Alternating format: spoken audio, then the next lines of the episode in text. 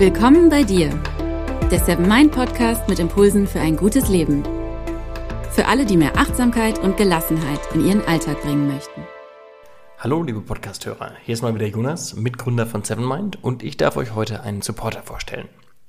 Bei Seven Mind kümmern wir uns ja vor allem um deine mentale Gesundheit. Unser heutiger Supporter, die Sensodyne Pro Schmelz Mineral Boost, hat hingegen deine dentale Gesundheit im Fokus. Diese Zahnpasta tut nämlich, wie es der Name schon vermuten lässt, ganz besonderes unserem Zahnschmelz etwas Gutes. Sie erhöht die natürliche Aufnahme von Calcium und Phosphat in den Zahnschmelz. Diese beiden Mineralien sorgen dafür, dass unsere Zähne stark und weiß bleiben. Unser Zahnschmelz mag absolut keine sauren Lebensmittel und Getränke. Also Bad News für jeden, der so wie ich auch gerne mal einen Wein trinkt. Und was ich bisher gar nicht auf dem Schirm hatte, erstmal beschädigt, kann der Zahnschmelz nicht wieder aufgebaut werden. Die Folge, die Zähne werden sich verfärben, rau anfühlen und vor allem schmerzempfindlich werden. Mit Sensodyne Pro Schmelz Mineral Boost beugt ihr aber heute schon diesem Zahnschmelzverlust vor. Mehr Informationen dazu, wie ihr eure Zähne schützen könnt, findet ihr unter mineral-boost.com. Den Link findet ihr wie immer auch in den Show Notes und jetzt viel Spaß mit der heutigen Podcast-Folge. Hi und herzlich willkommen im Seven Mind Podcast. Mein Name ist René Träder und das ist die 153. Impulsfolge, in der es heute um das besondere und ganz besonders wichtige Thema Achtsamkeit und Kinder geht und wir gemeinsam mal auf Dankbarkeit schauen. Dankbarkeit ist eine Emotion, für die wir uns bewusst öffnen können. Und ich glaube, dass uns das gerade sehr helfen kann. Die Natur erwacht momentan in Tip-Top-Schritten aus dem Winterschlaf. Ab und zu ist der Frühling schon ganz deutlich zu spüren auch wenn der April ungewöhnlich kalt war und vor allem auch die letzten Tage hier im Mai relativ nass waren. Irgendwie scheint auch der Frühling noch unter Frühjahrsmüdigkeit zu leiden. Oder ist es vielleicht eher eine Corona-Müdigkeit? Hm, wenn ich mit Freunden oder auch mit Kollegen spreche, merke ich immer deutlicher, wie sehr die aktuelle Situation an der Psyche nagt und ich merke es auch bei mir selber, wie schlapp man sich gerade fühlen kann, wie traurig, deprimiert man sein kann und wie man auch unsicher in die Zukunft schaut und nicht so richtig weiß, ja, wie werden denn jetzt eigentlich die nächsten Monate? Was geht? Und was geht alles nicht. Und das betrifft natürlich auch Kinder und Jugendliche in besonderer Weise. Sie werden leider schnell übersehen bei den Corona-Maßnahmen, aber auch für sie hat sich wahnsinnig viel verändert oder sie wachsen nun in einer Zeit auf, die sie nur so kennenlernen. Für sie ist das schon das normale Leben. Ein Leben, in dem irgendwie alles ein Ausnahmezustand ist. Achtsamkeit kann uns helfen, besser mit schwierigen externen Faktoren umzugehen, also mit schwierigen Dingen oder Situationen, aber auch besser mit uns selbst umzugehen und auch mit anderen umzugehen.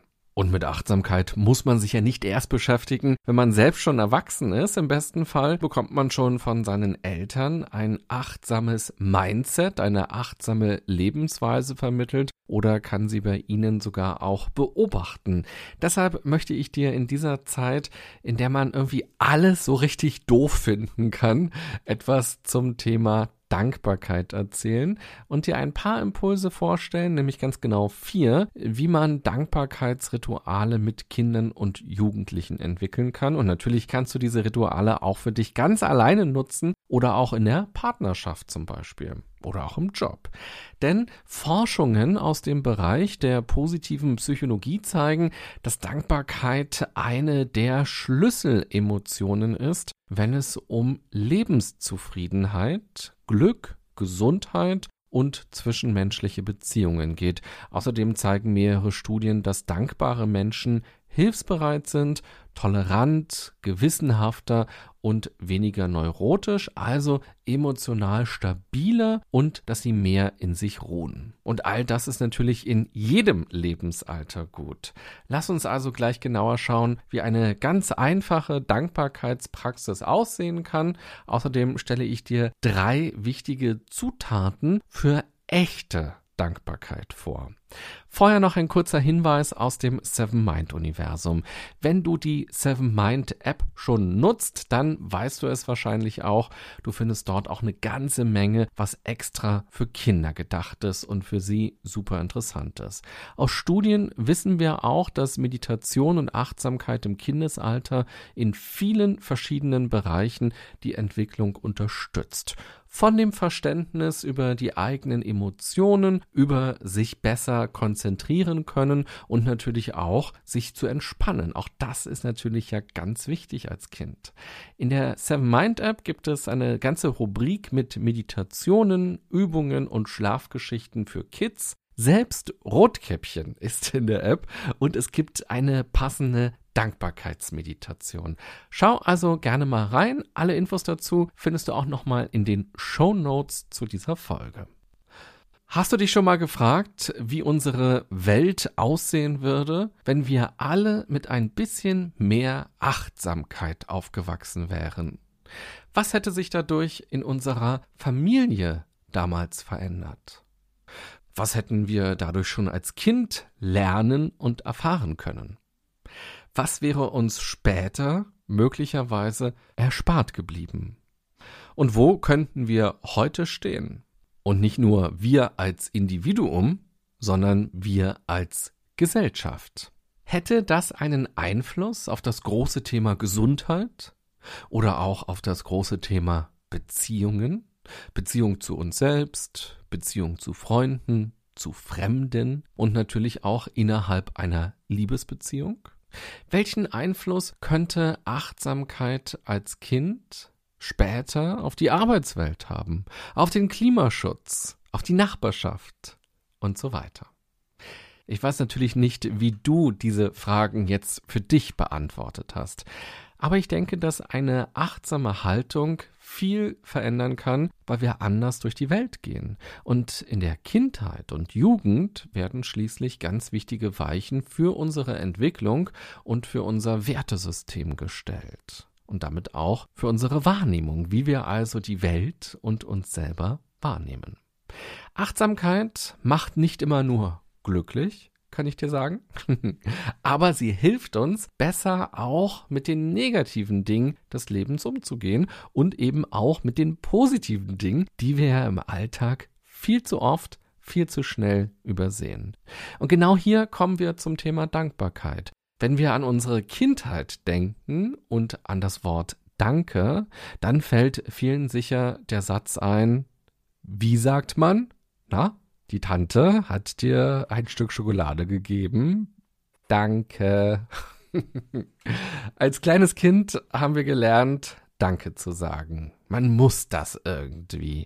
Ich würde mal behaupten, dass wir damals weit davon entfernt waren zu begreifen, wie viel in diesem kurzen kleinen Wort eigentlich steckt. Als Kind sagt man es eben als Höflichkeitsfloske, weil man es so beigebracht bekommen hat und weil die Erwachsenen es erwarten. Wenn wir über eine echte Dankbarkeitspraxis mit Kindern nachdenken, geht es um viel mehr. Es geht darum, dass sie die Dankbarkeit auch wirklich spüren. Eine echte Dankbarkeit kann eine Art Lebenskompetenz werden, also etwas, was ein zentrales Element für ein gutes Leben ist.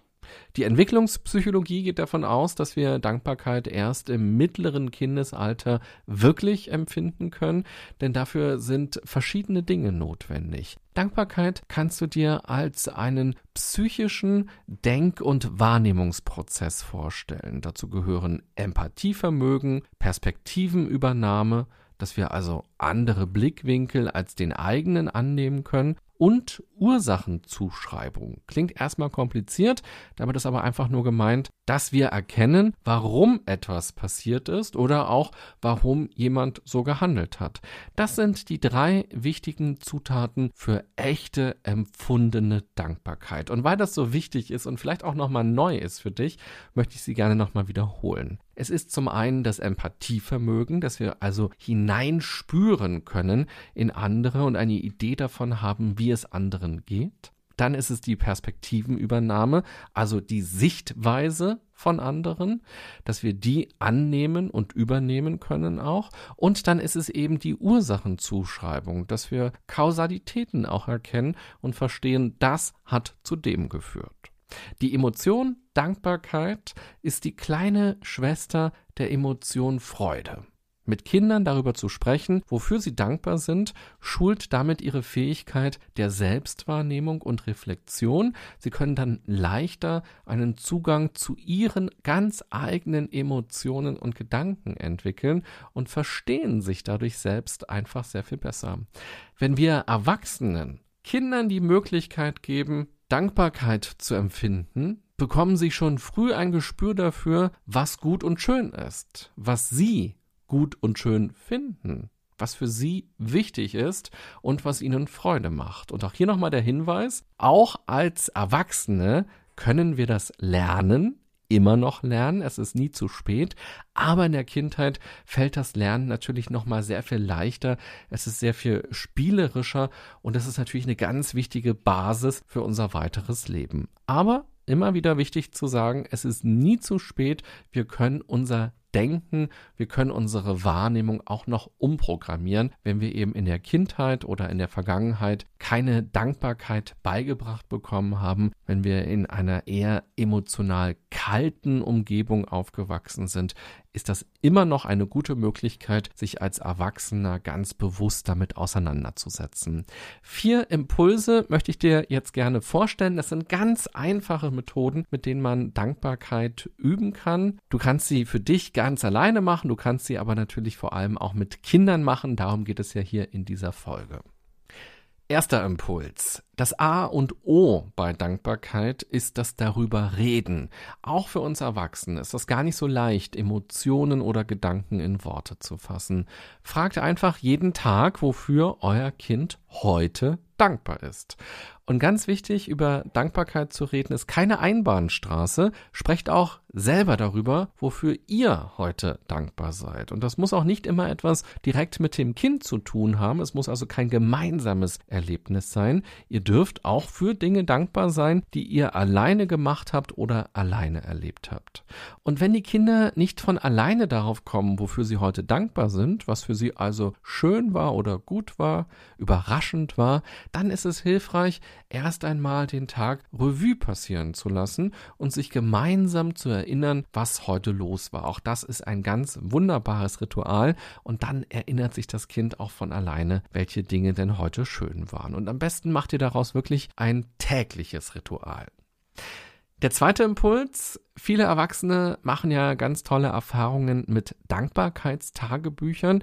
Das klappt bei Kindern natürlich nicht so gut. Hier kann man stattdessen Fototagebücher nutzen. Entweder klebt man tatsächlich ein Foto vom Tag ein oder man sucht sich ein Foto aus einem Magazin, das für etwas steht und dann klebt man das ein und man spricht eben auch darüber, wofür steht denn das heute, was haben wir gemacht oder was hat dir heute besonders viel Freude gemacht. Oder wenn man zum Beispiel im Museum war, dann kann man ja auch die Eintrittskarte dort einkleben oder auch ein Stück vom Flyer, da wo die Dinosaurier zum Beispiel drauf sind. Und dann kann man auch noch Wochen oder Monate später im Dankbarkeitstagebuch rumblättern und sagen, Mensch, da waren wir im Naturkundemuseum und das war so toll. Da bin ich dankbar für diese Erfahrung. Oder wenn man bei den Großeltern war, dann klebt man vielleicht ein Stück von der Serviette ein oder von dem Geschenkpapier, das es dann an diesem Tag dort gab. Und natürlich gibt es auch inzwischen viele verschiedene digitale Möglichkeiten, eine Art Dankbarkeitstagebuch zu gestalten. Oder wenn man es ganz analog möchte und auch ohne Kleber, dann geht natürlich auch eine Dankbarkeitskiste. Auch da kann man Fotos reinlegen oder Erinnerungsschnipsel oder auch kleine Gegenstände und so diesen Tag dankbar beenden. Und natürlich vor allem ab und zu da auch mal rumwühlen und sich gemeinsam erinnern.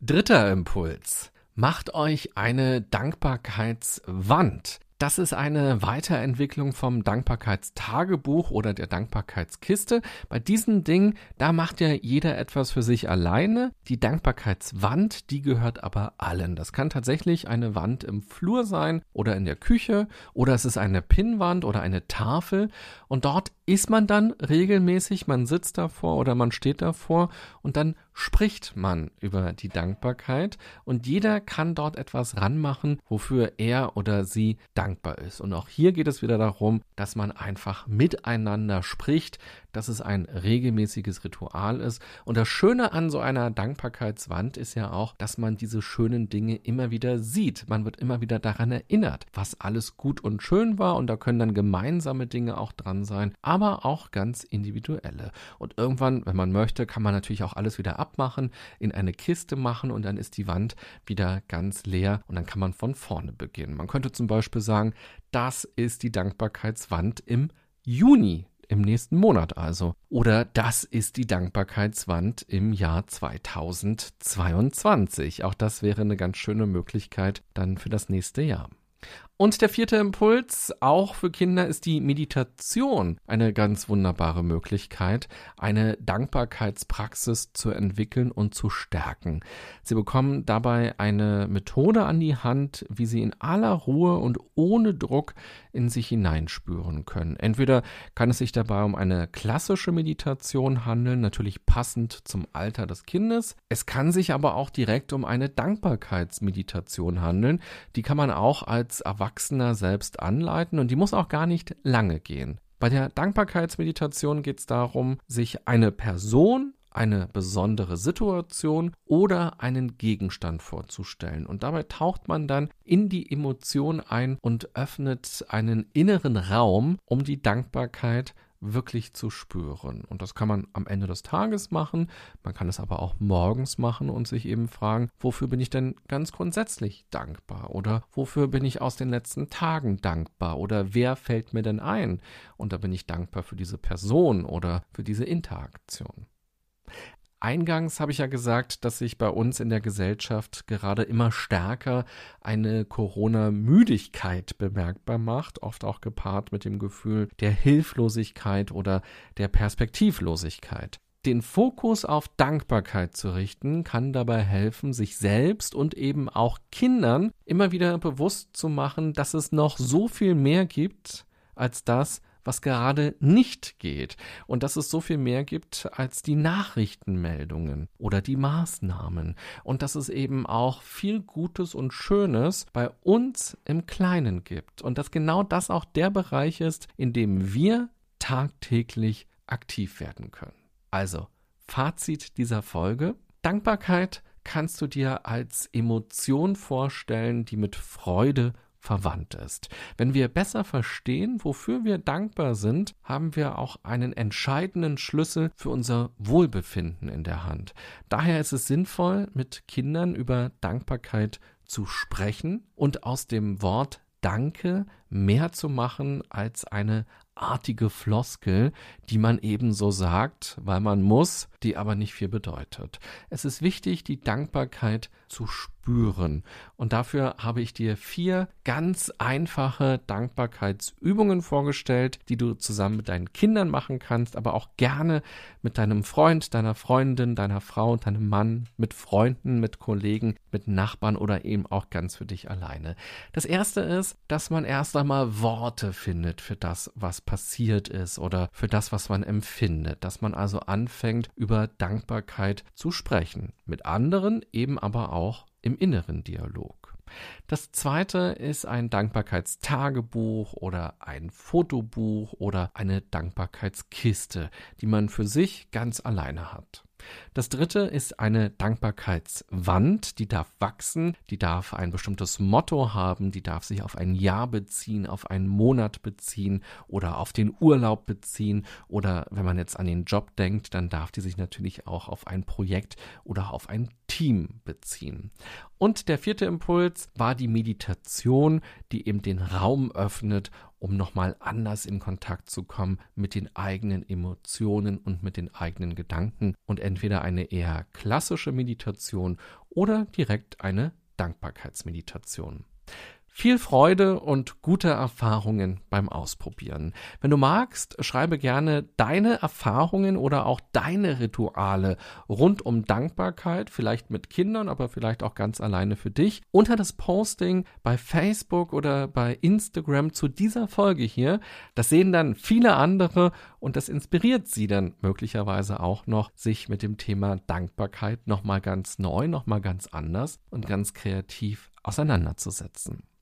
Ich wünsche dir eine gute und achtsame Zeit voller echter Dankbarkeit, egal wie alt du bist oder dich fühlst. Bis bald, bye bye, sagt René Träder.